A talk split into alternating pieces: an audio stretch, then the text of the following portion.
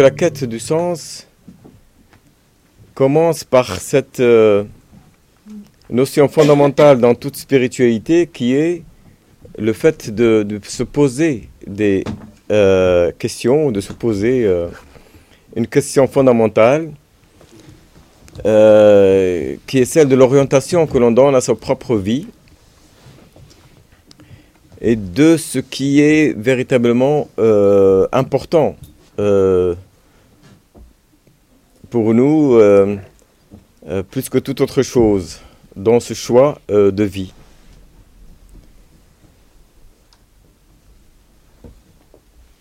Alors,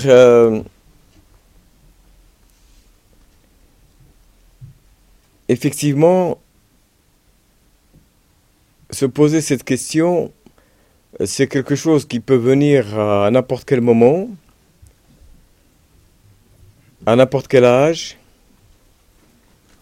et qui peut aussi se produire comme sous une forme de déclic, parfois dans les circonstances de, des épreuves même de la vie, et parfois aussi dans le sentiment d'une insatisfaction profonde, que rien n'arrive véritablement à combler, malgré tout ce que l'on peut avoir, malgré tout ce qui semble fonctionner, il y a une forme de mal-être qu'on n'arrive pas à expliquer et qui parfois est considérée d'ailleurs socialement tout simplement comme une forme de, je dirais presque de d'infirmité. Mais en même temps, ce mal-être, cette angoisse, ce questionnement, en vérité, fait partie de notre condition même humaine. Et il serait tout à fait invraisemblable que l'on puisse être dans ce monde, avoir cette euh, expérience invraisemblable que de vivre, que d'avoir euh, cette conscience, que d'avoir cette euh, capacité de perception, de compréhension, d'intelligence, et que finalement on puisse se résoudre à dire qu'il n'y a pas de question à se poser. Et que finalement c'est ainsi.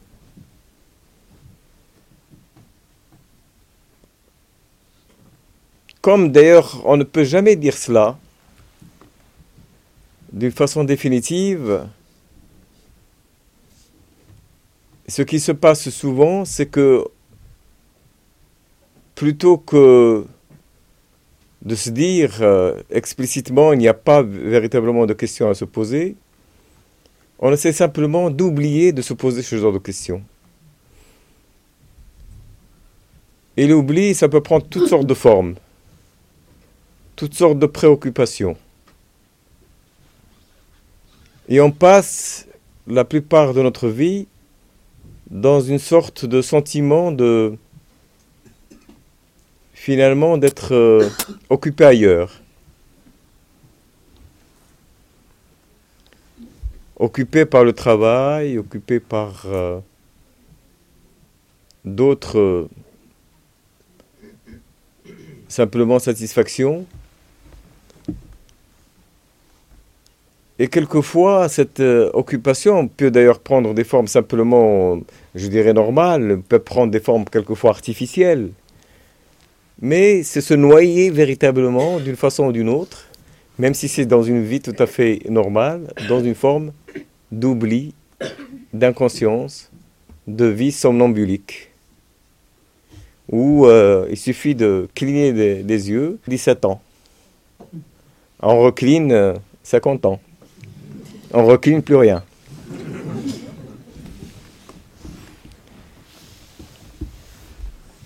Donc il y a au niveau du temps le sentiment même que le temps est une forme d'illusion. Et c'est une forme d'illusion et que cette illusion est d'autant plus grande que on n'est pas conscient justement véritablement de ce temps qui passe et que le temps de l'inconscience euh, s'évade et s'échappe à une vitesse vertigineuse. Et c'est pour cela que toute question véritable a un moment qui vient, parce que la question, ce n'est pas simplement la question qu'on se pose théoriquement, à un moment donné, parce qu'on peut toujours euh, philosopher, c'est toujours important et intéressant. Pourquoi y a-t-il quelque chose plutôt que rien? D'où vient-on? Toutes les questions métaphysiques. Mais la vraie question, elle ne vient pas ainsi. La, vraie question, elle se pose en nous, malgré nous, avec une force beaucoup plus grande que simplement une hypothèse comme cela. Elle, elle vient d'une nécessité intérieure, d'un déclic, comme on le disait. Et finalement, toute vraie question, vraie question, c'est une question qui ne connaît pas à l'avance la réponse.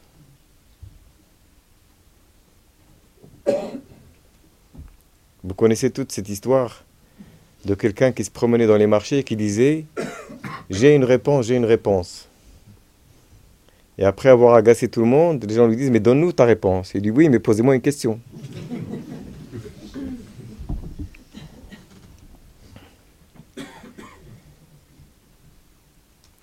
Parce qu'on peut avoir toutes les réponses du monde, mais ces réponses n'ont de sens que par rapport au fait qu'elles ont un sens pour nous. À un moment donné. On peut avoir toutes les sagesses et toutes les spiritualités du monde, mais ces sagesses et ces spiritualités n'ont de sens que par rapport au fait qu'à un moment, c'est nous qui avons faim de sagesse et de spiritualité. Mais quelqu'un qui n'a pas faim peut passer devant tous les mets du monde dans l'indifférence la plus totale. Donc avoir faim, c'est le désir. Avoir faim, c'est les questions, c'est la question.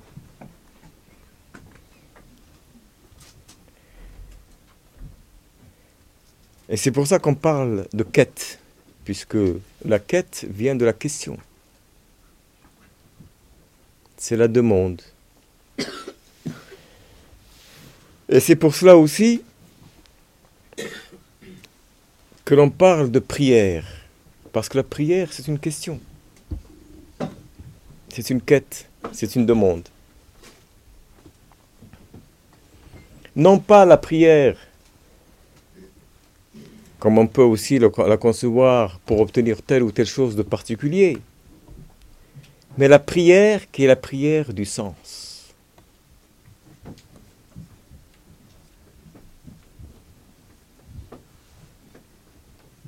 La plus belle prière, ce n'est pas pour, euh, bien que ce soit légitime, on peut prier pour simplement les gens qu'on aime, on peut prier pour, euh, la paix, on peut prier pour euh, être en, meilleure santé, on peut prier.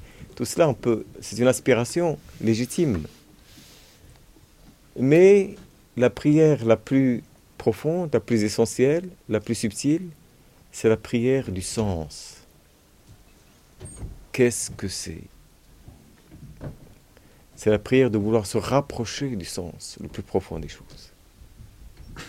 Et le sens ultime, le sens le plus profond, le sens le plus essentiel, c'est le sens divin. C'est ça que l'on appelle Dieu. C'est pas simplement une représentation anthropomorphique ou morale ou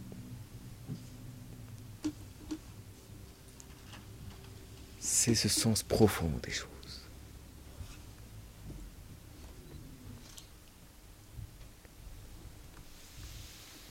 C'est ce sens profond dont un sage Soufi a dit Celui qui le trouve, ce sens divin, qu'a-t-il perdu? et celui qui trouve autre chose que ce sens divin, qu'a-t-il trouvé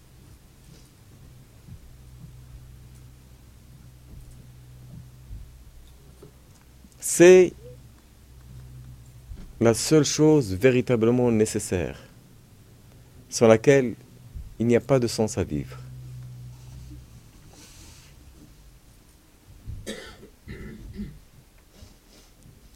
Alors, le chemin vers ce sens, eh bien, le chemin vers ce sens commence par cette prière, par cette quête, par cette orientation du cœur vers ce sens.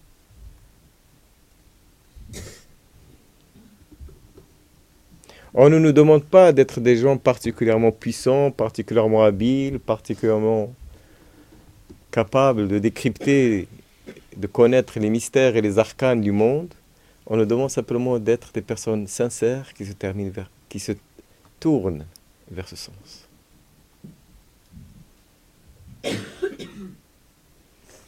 Et qui restent à l'écoute dans leur prière de ce que ce sens va leur dire et va leur révéler en eux-mêmes.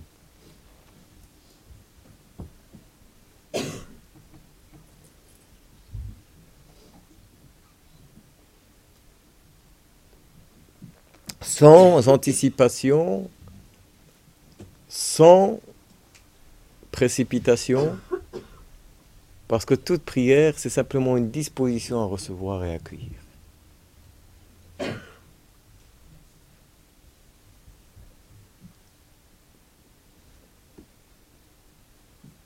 Dans le même ordre de euh, l'histoire que je vous ai dite tout à l'heure, quelqu'un est allé voir un guide spirituel, il lui a dit, je voudrais me rallier à cette voie pour euh, travailler sur moi, pour euh, m'engager dans une voie spirituelle. Et ce guide spirituel lui a donné un exercice à faire, il lui dit, si tu donnes une réponse, voilà, donne-moi ta réponse et on verra. Et donc, euh, chaque fois, il apportait des réponses, chaque fois, il lui disait dans un mois, dans trois mois, et ainsi de suite. Et au bout d'un moment, il a accepté. Et il lui a dit, mais si dès le départ j'avais dit, je ne sais pas. Il lui dit, je vous aurais pris tout de suite.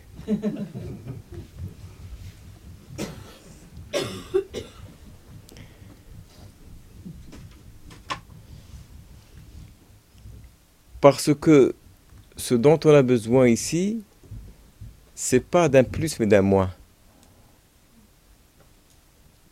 Ce n'est pas de venir avec un savoir, de venir avec euh, une richesse, de venir avec euh,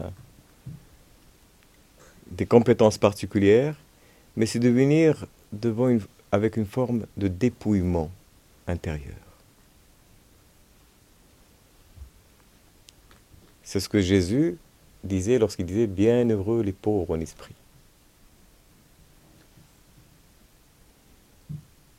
qui est arrivé avec ce dépouillement, cette prédisposition à recevoir bien plus que les grands théologiens, les grands savants, les grands érudits.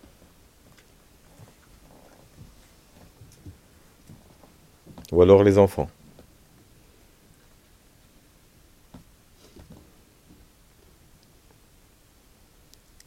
Et donc c'est cela le point de départ.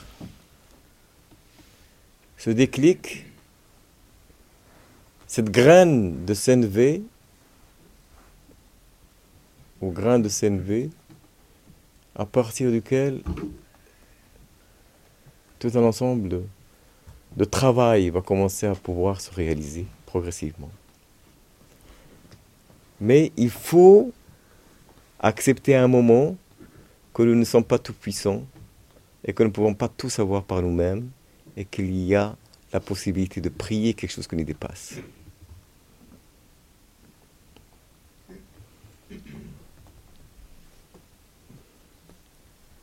Et que, en réalité, dans cet univers, dont simplement matériellement parlant, on voit qu'il est sans limite, visible,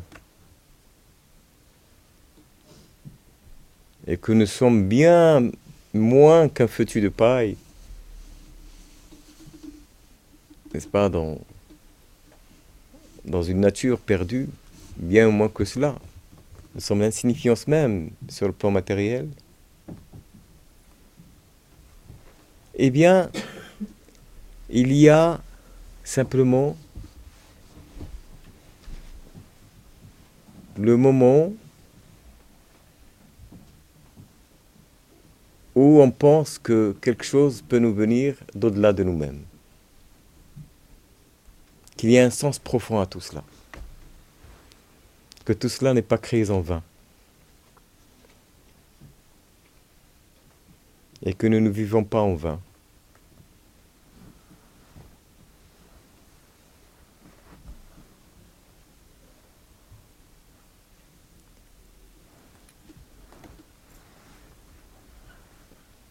Et que ça, c'est la première prosternation du cœur, à partir de laquelle tout devient possible. Accepter de se prosterner devant cette force immense et englobante qui nous dépasse de toutes parts.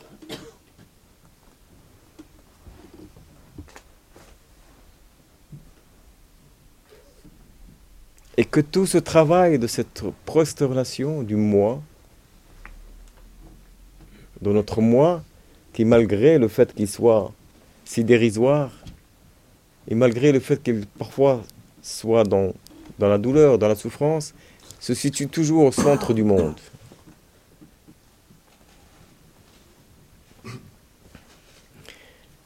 Après tout, pourquoi pas? Nous n'avons que cela. On peut se dire c'est cette conscience que nous avons et c'est à partir d'elle que nous lisons et que nous voyons et que nous comprenons ce qui nous entoure.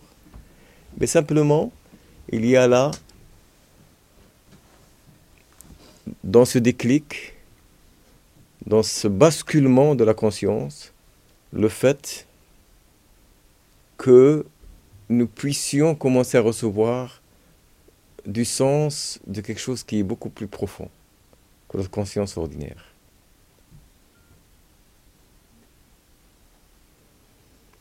Et que tout le chemin toute cette quête commence à partir du moment où nous avons conscience de cela.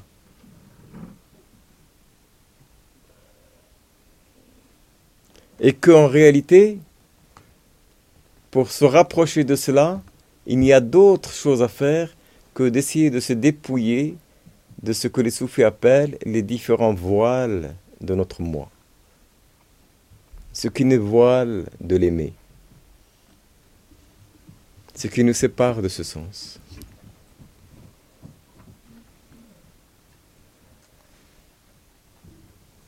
Dans une des poésies soufis, un des poètes dit J'étais entre moi et moi-même, séparé à moi par moi-même. Et celui que j'aime vraiment n'a jamais cessé d'être ma source et mon essence.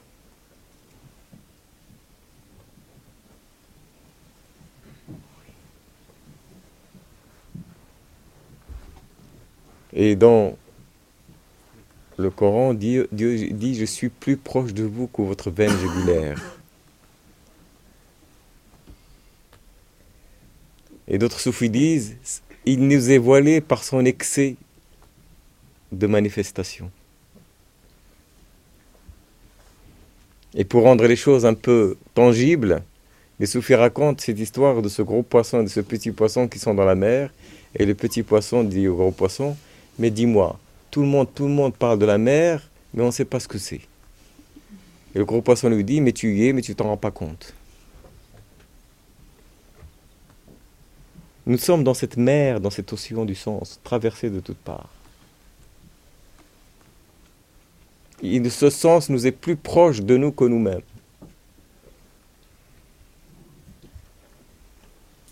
Dans, un, dans une poésie populaire, Sidi Abdelrahman Mejdoub parle de ce moment où il y a cette contemplation du sens. Et il dit J'ai fait disparaître mon regard dans le sien. Et je me suis anéanti à toutes choses existantes. J'ai bien regardé, j'ai vu qu'il n'y avait que lui et je suis parti serein.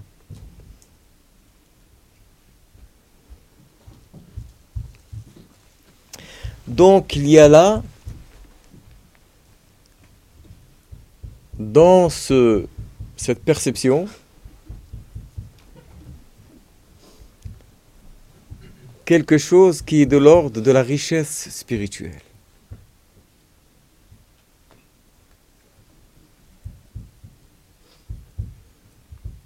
Qu'est-ce que c'est que la richesse spirituelle? C'est la richesse qui vient de l'intérieur, qui nous comble de l'intérieur.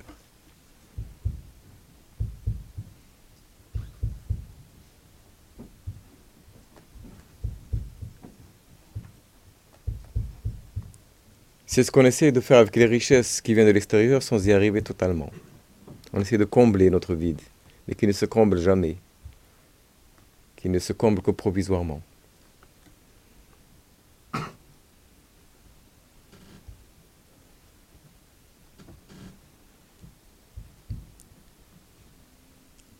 Mais cette richesse de l'intérieur, c'est ce qui va, cette perception qui va amener ce que les soufis appellent cette forme d'ivresse du cœur. Et qui va humidifier, qui va même inonder cette aridité et sécheresse du cœur.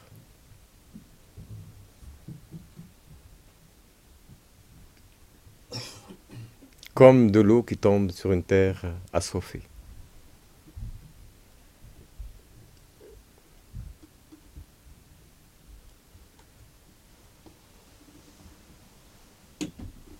Et donc il y a cette prière. Toute quête de sens est une prière permanente. Et cette prière s'alimente.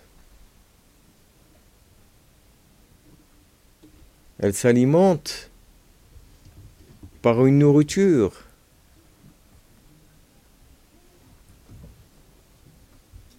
Par une nourriture qui est aussi régulière et aussi quotidienne qu'il est possible de faire. De la même manière que notre corps a besoin de se nourrir, notre cœur aussi a besoin de se nourrir. Si on veut nourrir cette quête du sens, il faut la nourrir par toute forme de prière, par. Aujourd'hui, nous sommes dans une forme de prière. Parce qu'en parlant de cela, on s'oriente vers cela. On pense à cela. Et c'est une forme de prière.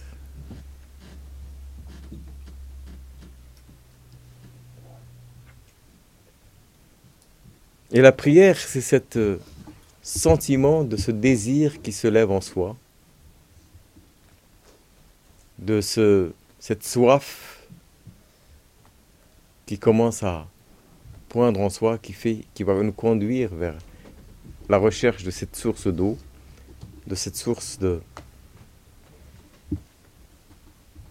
breuvage, de nourriture.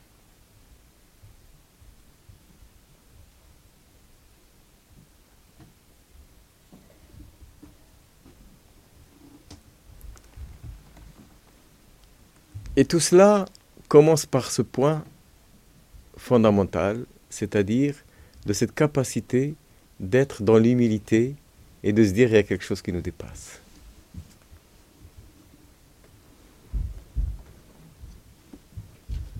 Je crois que c'est Pascal qui disait que toute prière commence d'abord par se mettre, il faut déjà se mettre à genoux.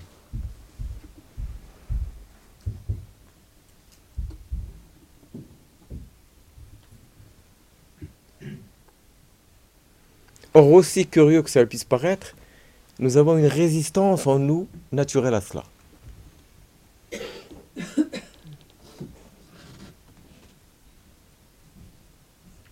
Une résistance sourde. Et cette résistance est précisément ce que dans toutes les traditions, dans le soufisme, on appelle nefs, l'ego.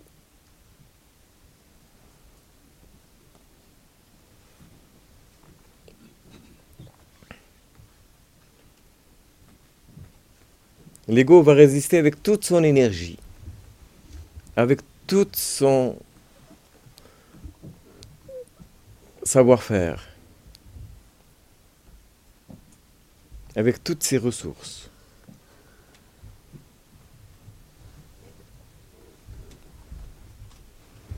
On va se dire même que la prière, mais c'est pourquoi s'humilier? Et s'humilier en plus devant quoi? Devant le vide? Et le néant.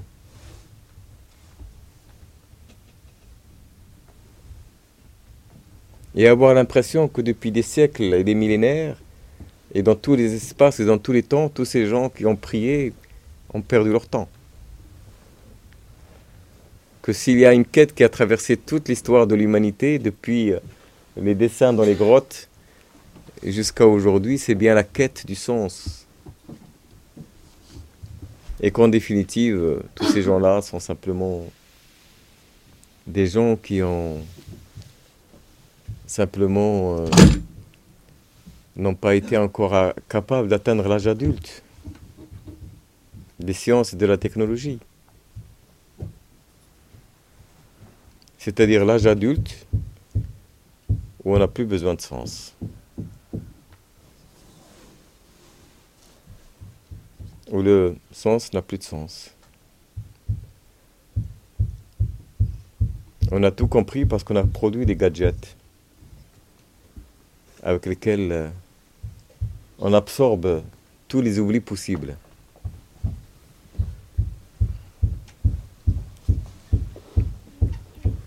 Et qui ne font que renforcer, consolider ce sentiment de toute puissance et d'ego. Mais quand on remet ça dans sa vraie dimension, ne serait-ce que matérielle, sans parler de la dimension spirituelle, qu'est-ce que tout cela représente dans cet univers? Encore une fois, c'est plus que dérisoire.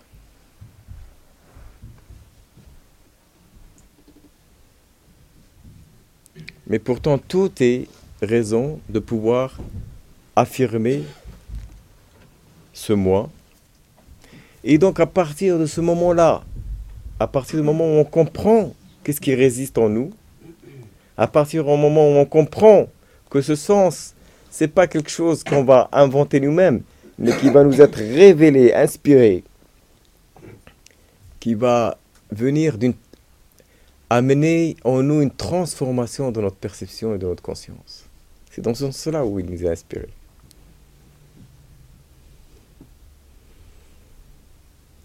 Eh bien, à partir du moment où on comprend ce qui vient résister en nous, eh bien, on commence à faire un travail sur nous-mêmes. Et on comprend que le premier travail à faire, pour faire quoi que ce soit d'utile, c'est déjà faire ce travail sur son propre ego.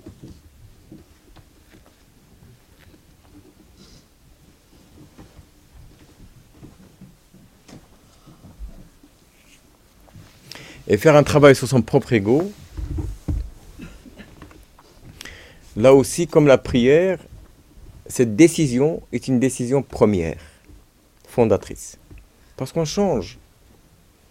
Parce qu'avant de décider cela, on veut travailler sur tout le monde sauf sur soi. On veut changer la terre entière. Et en ce qui nous concerne, à la limite, bon, on, veut, on accepte de travailler sur soi quand on a l'impression qu'on n'est pas tout à fait à l'aise et qu'on a quelques dysfonctionnements, mais c'est pas plus que cela.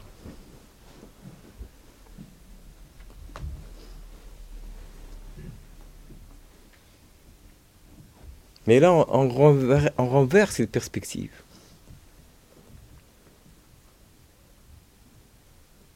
On se dit qu'en définitive, si j'ai une responsabilité réelle, c'est pas vis-à-vis des autres, c'est vis-à-vis de moi-même.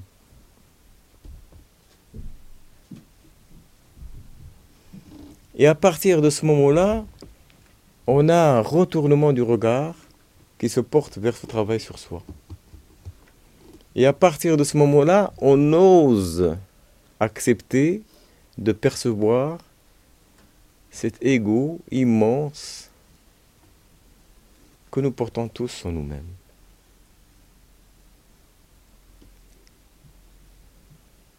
Que nous portons tous en nous-mêmes, nous sommes tous des profondément orgueilleux, nous sommes tous profondément cupides, nous sommes tous profondément autocentrés, nous sommes tous euh, tout cela et bien plus de choses encore.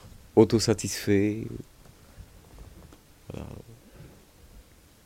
Ou, si nous, ou, si nous avons un complexe d'infériorité, c'est juste parce que nous ne pouvons pas avoir le complexe de supériorité, c'est à peu près la même chose. Mais tout cela est porté par cet ego.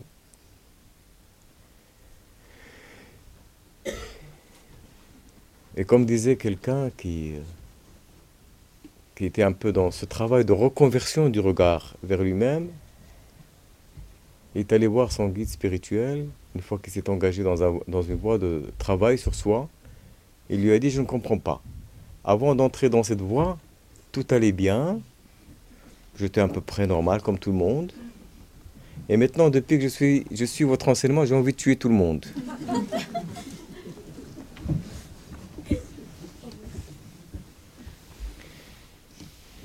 Et le guide spirituel lui dit, ben c'est très bien ainsi, parce qu'au fait de compte, vous avez toujours été comme ça, mais maintenant vous le savez.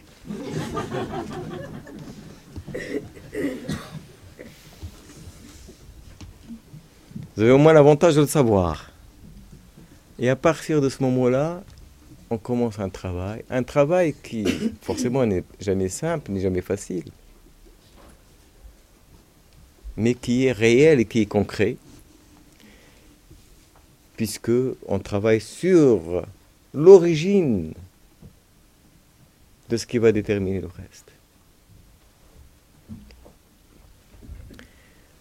La quête du sens c'est d'abord une question d'orientation de l'âme. Vers quoi on s'oriente véritablement? C'est d'abord accepter de dire je ne sais pas. Accepter de dire je pose une question du sens sans savoir ce que c'est. Mais je prie pour savoir, pour recevoir, pour être illuminé, pour être éclairé.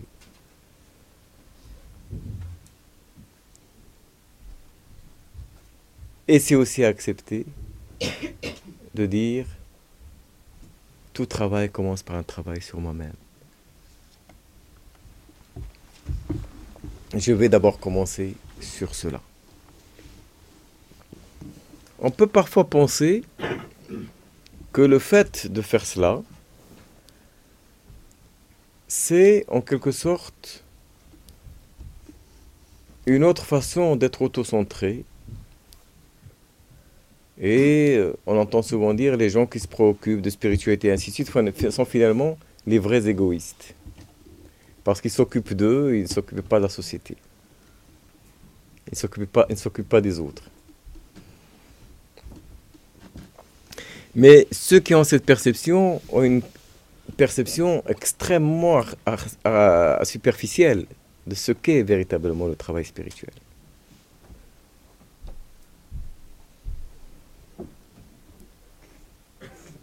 Parce que, en vérité, si on veut véritablement ensuite même œuvrer au sein de la société, au sein de nos relations aux autres, eh bien, ça ne peut se faire que si on fait en même temps un certain travail sur soi.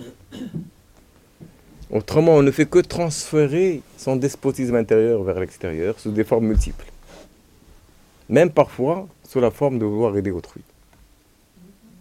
Même parfois sous la forme de vouloir aider autrui. Et c'est là où les choses deviennent très subtiles. Et c'est là où ce travail intérieur et extérieur doivent se rejoindre et doivent s'articuler pour prendre sens. Mon ami, le prêtre euh, Maillard, me disait un jour, il me disait qu'il était allé dans un hôpital où il y avait des petites sœurs qui s'occupaient de vieilles femmes malades, avec beaucoup de dévouement. Et quand il est allé voir ces vieilles femmes, et lui ont dit Mon père, ses petites sœurs sont dévouées d'une façon formidable. Simplement, quelquefois, on a le sentiment et le malaise de sentir qu'on a parfois l'impression d'être des marche-pieds pour aller vers Dieu.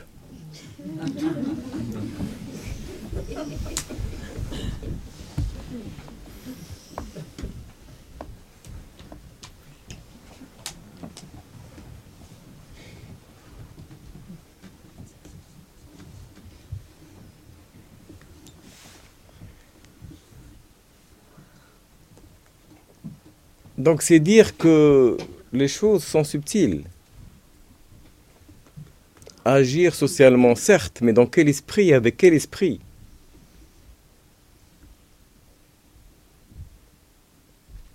Et avec quelle intentionnalité spirituelle?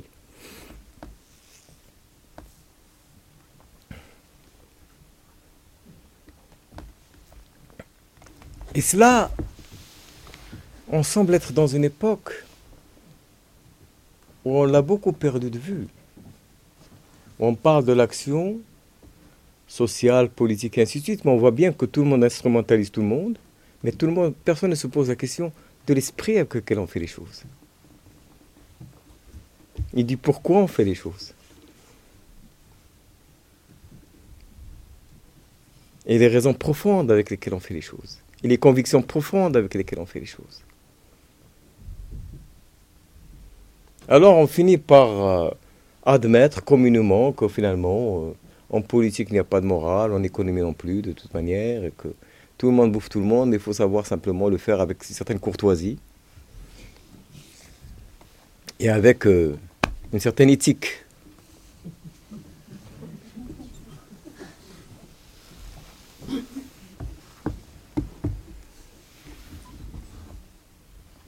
On appelle ça du réalisme.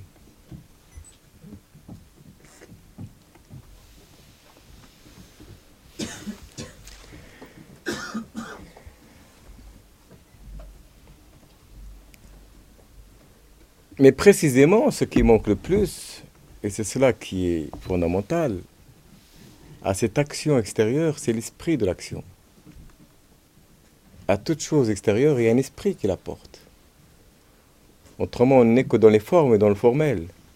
Et dans l'instrumentalisation de sentiments, dans l'instrumentalisation de, beaux sentiments, de l'instrumentalisation de belles valeurs, de l'instrumentalisation de, voilà, de, de discours et ainsi de suite.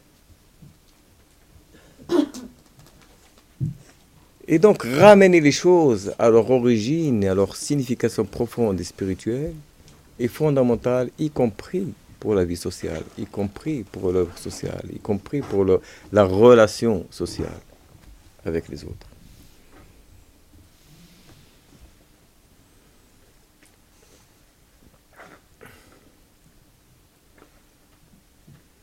D'ailleurs, d'une certaine façon, c'est probablement le sentiment de quelque chose qui ne tourne pas rond dans cette, forme d'approche de, de la société qui fait qu'il y a une désaffection des gens par rapport à tout cela. On essaie d'y croire, mais on dit qu'il faut y croire, mais il faut beaucoup de foi pour y croire.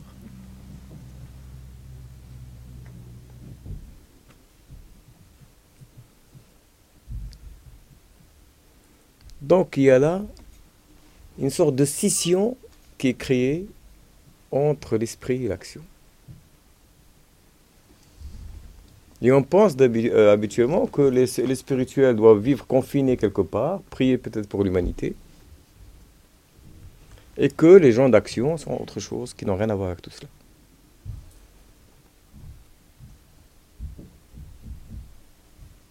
Certes, il est bien évident qu'il y a des choix sociétaux tout à fait légitimes. Je ne parle pas de la séparation laïque de l'Église, de l'État ou de la religion et de l'État sur le plan institutionnel. C'est autre chose. Mais sur le plan humain, on ne peut pas séparer l'esprit de la matière. On ne peut pas séparer l'action de l'esprit de l'action.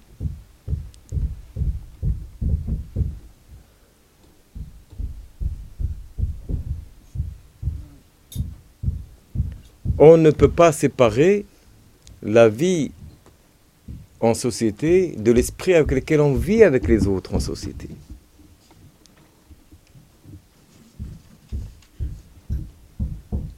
Du type de considération véritable que l'on peut porter à autrui. De type de solidarité véritable que l'on peut avoir avec autrui. De solidarité désintéressée. Véritablement que tout n'est pas objet d'instrumentalisation, d'exploitation, et ainsi de suite. Qu'il y a une forme de richesse sociale, une forme de convivialité sociale qui est une fin en soi, qui est la, la, le type de convivialité qu'on peut créer tout simplement dans le fait d'avoir une relation d'une richesse humaine véritable.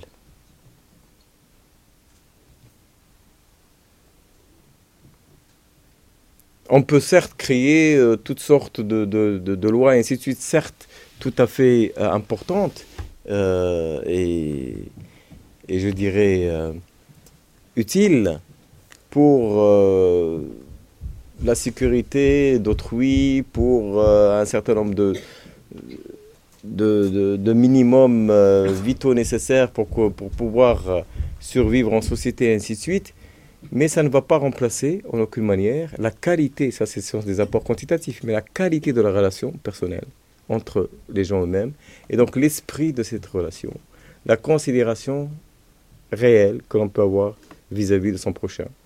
Et tout ça ne peut venir que d'une source spirituelle. Sans source spirituelle, nous sommes dans le quantitatif pur.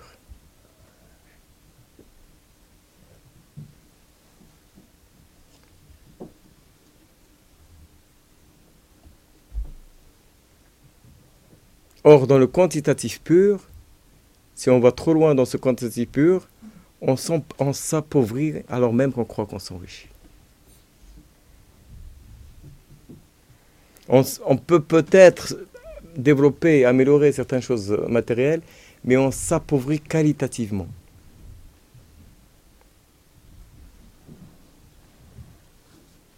La qualité même de la vie sociale, la qualité même de la liaison sociale.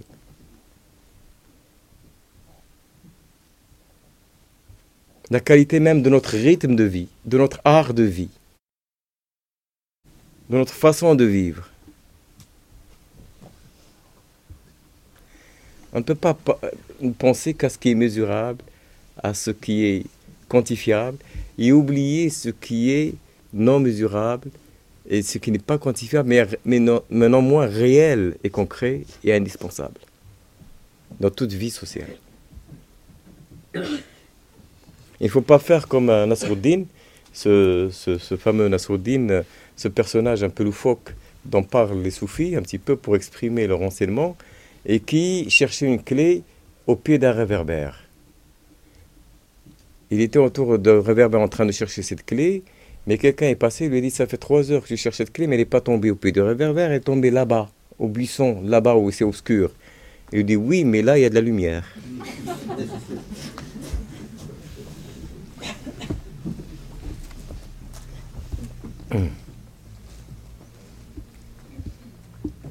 Alors on pense que tout ce qui existe, c'est ce qui est mesurable, visible, quantifiable. Et que tout le reste, eh bien, comme on ne peut pas le quantifier, il n'existe pas. Tout simplement. Et par là même, on s'appauvrit alors même qu'on croit qu'on s'enrichit.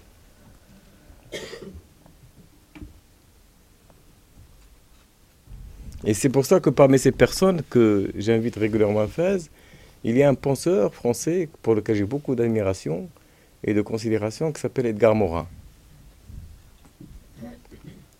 Et je pense que c'est une des personnes qui a le mieux exprimé. C'est un sociologue, un homme de,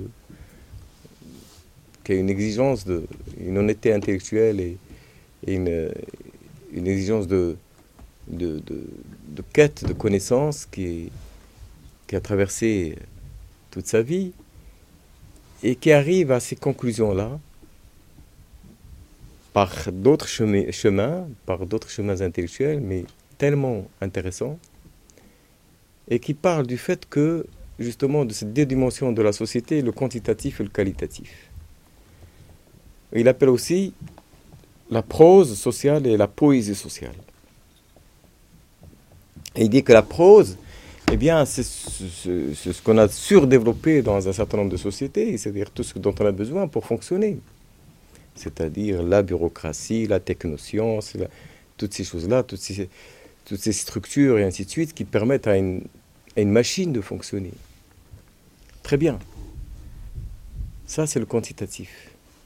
Mais ce quantitatif, c'est surdéveloppé par rapport à ce qu'on appelle la poésie sociale, qui est véritablement la richesse de la liaison sociale, la richesse de la convivialité sociale, la richesse du ressourcement dans des sites de vie, dans des lieux de vie, la richesse du rythme du travail dans lequel on peut s'insérer euh, dans le quotidien, qui donne à la vie un sens, un certain art de vivre, un certain, une certaine culture dans le, dans, le mode de vie, n'est-ce pas, qui, qui fonde un petit peu une forme, c'est pour ça qu'il parle de politique de civilisation, de politique de civilisation, qui fonde une forme de civilisation qui élève l'homme dans ses valeurs, dans son art de vivre, dans sa relation à l'autre. Alors, si bien que je l'ai invité cette année, je lui ai dit on ne va pas faire comme thème la politique de civilisation, on va faire, toujours s'inspirant de ses travaux, la poétique de civilisation.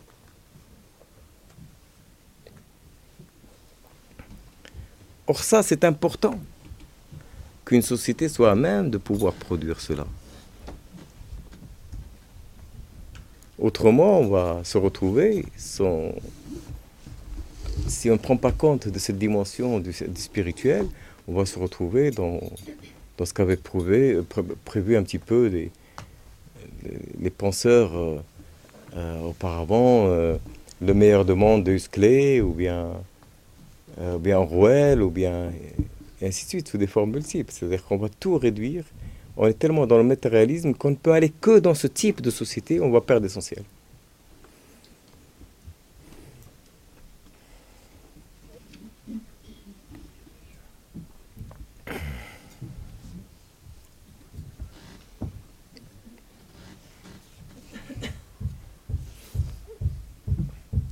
Donc alors même que on n'a pas envie d'y aller, mais la façon dont on, œuvre, dont on pense, va faire qu'on ne peut qu'y aller.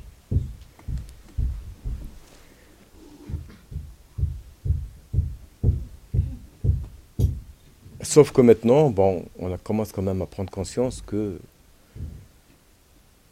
cette fuite en avant peut avoir aussi euh, une limite, euh, ne serait-ce que planétaire et écologique.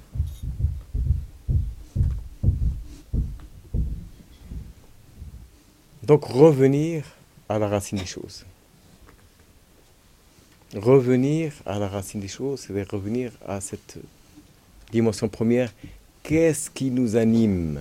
Même dans ce type de, société qui produit ce type de valeurs et ce type de problèmes, qu'est-ce qui nous anime? C'est ce qui nous anime, c'est les forces de l'ego pousser à leur paroxysme. Assumer et pousser à leur paroxysme. Tout à l'heure, on disait que quelqu'un disait, il se rend compte qu'il a envie de tuer tout le monde. Aujourd'hui, dans certains euh, trainings de, commerce, on dit, il faut que tu deviennes un tueur.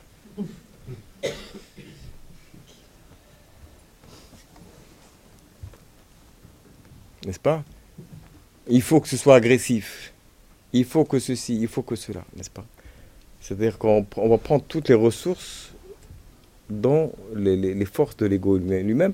Or, si on se base sur ces forces-là, on aboutit à des résultats qui sont forcés d'être ce, euh, cela et, pas d'autres. Et si on se base sur d'autres forces, d'une autre inspiration, une quête de beauté, ce n'est pas simplement que poétiquement que Dostoevsky avait dit la beauté sauvera le monde. C'est qu'elle le sauvera réellement ou pas. Parce que la beauté, elle est intrinsèquement, intrinsèquement liée à ce qui est de l'ordre de ce qui est spirituel, de ce qui est poétique, justement, de cette dimension de l'âme.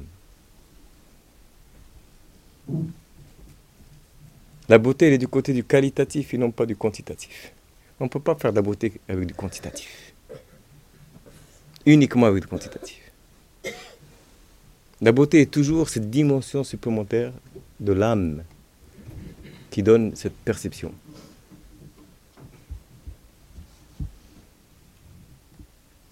On peut comprendre tout le fonctionnement d'une fleur, la mettre sur toutes les équations possibles et imaginables, mais ce n'est pas ça qui va faire la beauté. La beauté, c'est quelque chose d'autre. Quand elle est là, c'est cette perception synthétique directe, n'est-ce pas? Tout cela étant existant par ailleurs.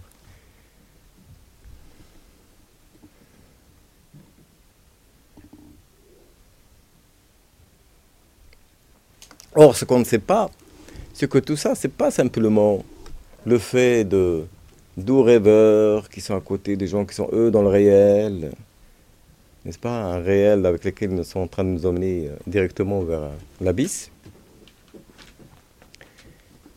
Il s'agit au contraire Il s'agit au contraire de se réveiller du rêve euh, et de l'illusion. De sortir de cette inconscience de l'ego dont on parlait tout à l'heure. Parce que ce qui nous amène vers cela, ce n'est pas le réveil, c'est l'endormissement et l'inconscience. C'est le fait de laisser tout simplement les choses aller. Leur inclinaison.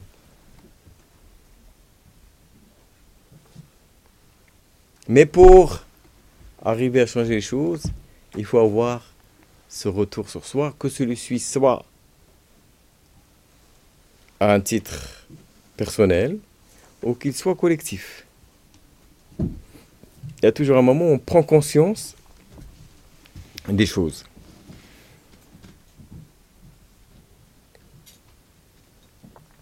Et d'ailleurs, c'est même dans les épreuves de la vie. Lorsqu'on a une épreuve dans la vie, quelquefois, c'est le moment où la crise est le moment d'une béance, d'une ouverture, d'une interrogation. Mais quelquefois, si on a trop peur, ça peut nous endurcir encore plus. C'est-à-dire, ça peut être l'occasion, au contraire, d'un renfermement supplémentaire.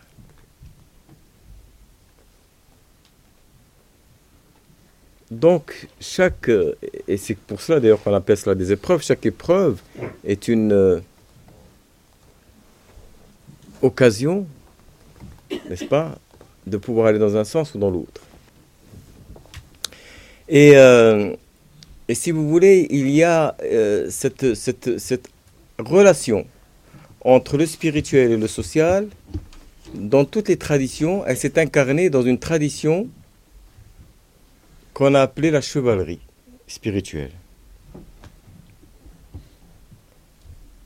Alors je ne parle pas de la chevalerie en tant que structuration sociale, tout ça, je parle dans son principe, le principe de ce qu'on a appelé l'esprit chevaleresque, n'est-ce pas, et qui, dans toute tradition, ça, ça, ça exprime, et qu'on va retrouver ça, on va retrouver ça en Asie, on va retrouver ça dans le soufisme, en islam, on va retrouver euh, cela dans la chrétienté, qui exprime cette capacité de mettre en œuvre des valeurs à travers l'action. Le rapport entre des valeurs et l'action. Et euh, Et par exemple, dans, dans, c'est la, capacité euh, de faire preuve de pardon, même dans des situations où, les, où on ne serait peut-être pas prêt du tout à, avoir ce type de comportement, de faire euh, preuve de générosité, d'avoir une, une, attention vers les, les, plus fragilisés, vers les plus faibles. N'est-ce pas, comme on disait, défendre la veuve et l'orphelin, mais c'est avoir cette attention, à cette attention vers l'étranger, n'est-ce pas Vers l'hôte, l'hospitalité.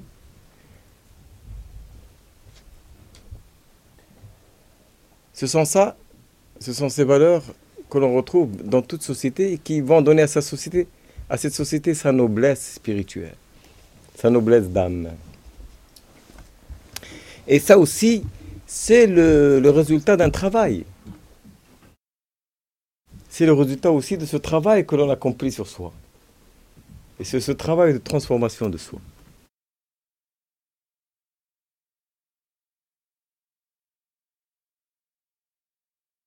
On a demandé à quelqu'un qui était dans cette démarche, dans cette démarche de, la spiritualité incarnée dans l'action, dans, la relation, on lui a dit, qu'est-ce que c'est pour toi que l'esprit chevaleresque?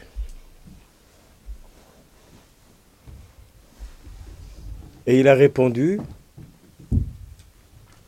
cette phrase si on y réfléchissait, on verrait qu'elle est simple, mais qu'elle est très significative. Il a dit pour moi, c'est essayer d'être droit dans ce que je fais sans demander aux autres d'en faire autant.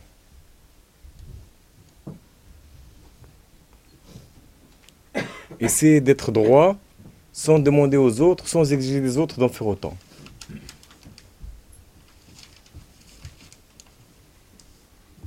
Alors essayez d'imaginer ce qu'une telle attitude signifie.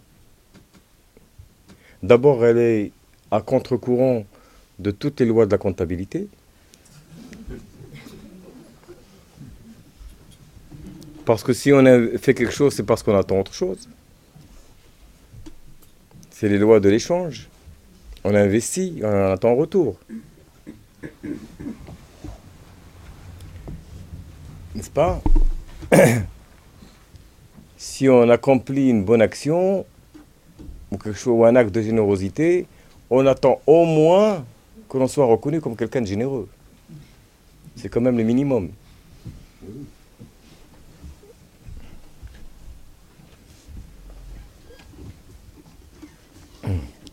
Si même on investit un sentiment d'affection vers nos prochains, on attend aussi qu'on puisse avoir un retour sur euh, cette affection que l'on a investie. Donc, euh, comme diraient les économistes, on attend toujours un retour sur investissement. Mais ça, pas forcément d'une façon consciente. La plupart du temps, c'est d'une façon inconsciente. Et puis après, comme... Euh, ça, c'est inconsciente, comme on parlait tout à l'heure, c'est-à-dire ce somnambulisme, cette inconscience qui nous accompagne. C'est-à-dire euh, simplement suivre les inclinaisons naturelles de notre ego. Et lorsqu'il y a cette euh, façon de faire, à ce moment-là, d'une façon inconsciente aussi, on se remplit de frustration et d'attentes déçues.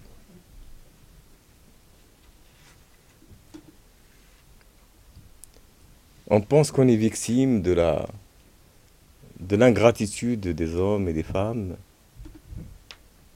et des enfants, enfin de tout le monde quoi. Qu'on est un, victime de l'ingratitude des, gens, qu'on est ceci, qu'on est cela, qu'on n'a pas. que malgré tous les efforts, que malgré tout ceci, que malgré tout cela. D'une certaine façon, d'un point de vue purement comptable, on n'a peut-être pas tort. Je dirais, les, d'un certain point de vue, ça peut paraître légitime. Mais ça nous montre à quel point on peut être prisonnier d'un certain schéma et d'un certain état d'esprit dans lequel on peut être enfermé. Et si au contraire de tout cela, on appliquait ce principe chevaleresque, faire sans attendre des autres d'en faire autant. Faire un don gratuit de ce que l'on fait. C'est-à-dire le faire, comme on dit, dans, dans, une dimension spirituelle pour le visage de Dieu, sans rien attendre au retour. Le faire inconditionnellement. Si j'aime, c'est pas simplement parce que je veux que euh, simplement être aimé, si je donne, c'est pas parce que je voudrais être reconnu. Si je, je fais, je fais, je fais, je fais, je fais parce que c'est la loi de l'être. La meilleure gratification, c'est le don lui-même. Il n'y a rien d'attendre, à attendre que cela qui est déjà là. Il n'y a pas d'attente à ce moment-là. Et on est libre de ce jeu dans lequel on est en prix en permanence de ce jeu de comptabilité, de frustration, de bilan. De temps en temps, on fait un bilan. Alors, tu as vu, regarde tout ce que j'ai fait, tu t'en es pas rendu compte. Voilà, tout ce que moi j'ai fait, tu t'en es pas rendu compte. après, on fait les sommes, ce sont jamais les mêmes.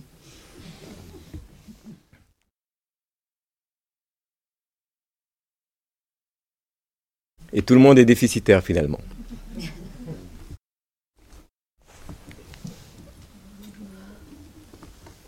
Et donc, il y a là, pour être dans cette dimension, il faut être là dans une dimension de la liberté de l'âme. D'une liberté intérieure. Il faut se sortir de ce jeu d'enfermement qui sont les jeux de l'ego, tout simplement. Euh, vous connaissez tous les jeux de l'ego, n'est-ce pas? Toujours de plus en plus compliqué. Et donc, il y a ce fait de se distancier par rapport à cela et de dire, d'arriver à cette liberté où je fais les choses parce que simplement elles valent par elles-mêmes et je les fais sans rien attendre en retour. Et cela suppose une liberté euh, spirituelle. Et c'est cela qui fait, c'est dans cet état d'esprit qu'on est capable de pardonner. Le pardon, c'est quoi? C'est que on n'attend pas le retour. On est capable de ne pas attendre le retour. Autrement, la vengeance, c'est que comme on attend le retour d'une façon ou d'une autre, il faut que, la chose soit, soit réglée. Donc c'est un état d'esprit. Le don aussi, la signification du don, et ainsi de suite. Tout cela, on le fait dans un certain esprit, où la plus grande joie de cela, c'est la liberté que ça donne par rapport à tout cet enfermement, tout ce calcul, tout cette, ces conditionnements psychologiques et sociaux dans lesquels on peut s'enfermer. Et ça, cette simple règle de vie, si on pouvait la pratiquer, n'est-ce pas, c'est. Euh, ce serait euh, quelque chose qui pourrait là aussi nous ramener vers la racine de ce travail sur soi dont on parlait tout à l'heure. Aller à la racine des choses. Aller à la racine des choses. Mais cela, bien sûr, a une, signification qui n'est pas simplement là aussi individuelle, mais qui est aussi sociale. Parce que si tout cela devient une culture, c'est dans la culture on privilégie ce type d'approche. Mais vous avez des sociétés où vous avez parfois les gens on le voit quelquefois c'est pas par hasard si je crois que même si c'est un enseignement dans ce sens que quelquefois dans, les lieux où les conditions sont les plus extrêmes, dans le désert et ainsi de suite, on trouve les gens les plus généreux et l'hospitalité devient sacrée.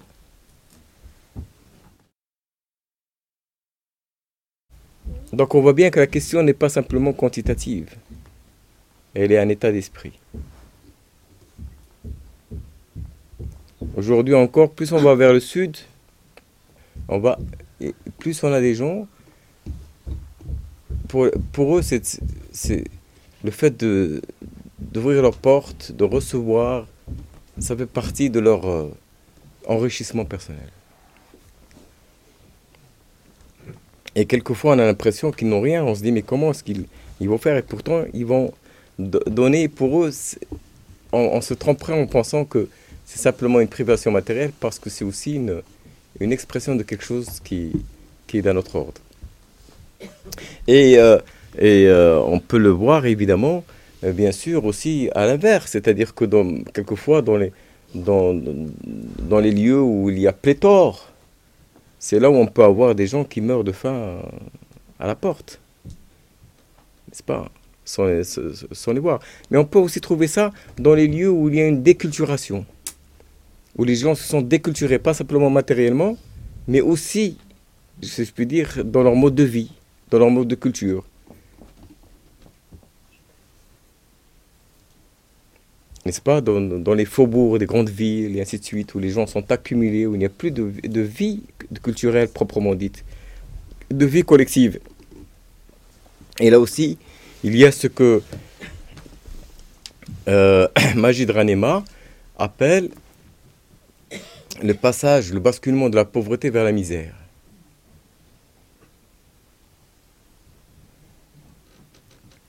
Parce que la pauvreté peut être vécue dignement dans un contexte où il y a cette richesse immatérielle qui est partagée.